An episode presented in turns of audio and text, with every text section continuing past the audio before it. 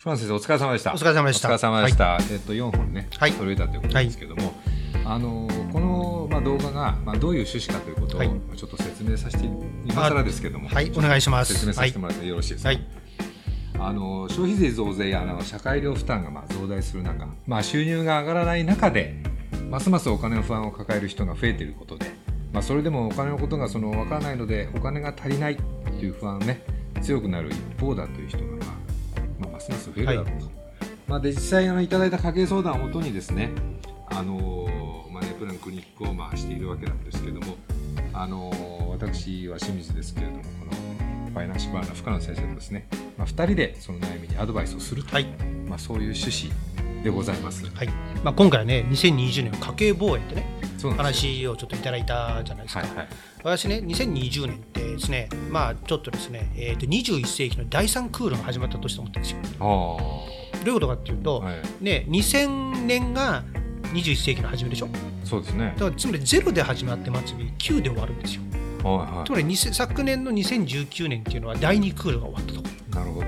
うん。だから次第3クールの2020年っていうのがええ。スタートの年なわけですよ。ええ。この10年がどうなっていくかっていうのの、ええ。まあ、最初でちょっといろんな話をしていただいて、うんね。させていただいたじゃないですか、ええ。番組上ね。まあ、いわゆるですね、まあ、はそれこそ19年の終わりに働き方改革っていうのが始まって、えまあ、それが多分ですね、この第3クールではですね大きく変わっていく、えうんそれこそもう会社に行かなくていいとかさ、うんうんうんそうなって収入どうなるかとか、はいその時間どうするかっていう感じで、ちょっとですね、ライフスタイルも変わっちゃうのかななんてちょっと思ってるんですよね。うん。まあ、そのね、走りが今回のねえー最初で4話、うん。2で話せたのかなっていうちょっと気がします。なるほど。清水さんどう思いました？僕ですか？僕はですね2020年以降はですねやっぱり若い人がねこれからどうなるかっていうのがやっぱり多分不安だと思うんですよ、ええ特にその収入とかそれで。結構あの若い人であのすごく不安がってる人多いじゃないですか将来。すごいすごいようです いやあのまあ我々が楽観すぎるのかな、ちょっとあまりにもですねネガティブすぎる？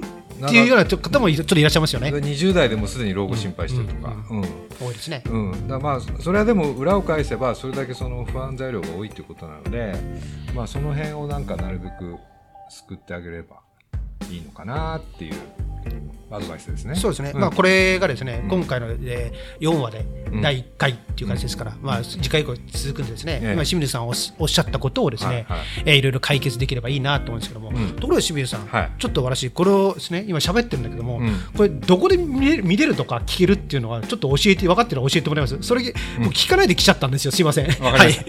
じゃあすみません。ちょっと眼鏡外してはいどうぞ。いいですか？はい。えーっとですね動画でご覧いただきたいはい。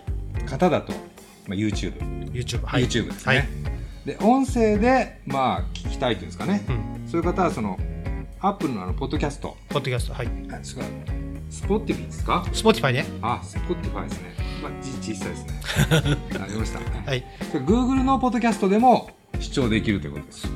まあ、いろんなところで、まあ、あの、見たり聞いたりできるので、まあ、ぜひ皆さん、あの、一度見ていただければなと。そうですね、はいでもっと自分のこともっとこんなことを知りたいっていうんだったら、はいマネープランクリニックにはい応募してもらえれば、はい我々がですね答えますので、はい。まあ我々以外にもですね、特に FP は我々私以外の先生もいらっしゃいますので、えで私がせに答えてほしければ、ちょっとまあご指名でもはい OK しますので、はい、確保不可能で。はいはい、わかりました。はい。では、そういうことで、どうぞよ。ろしくお願いします。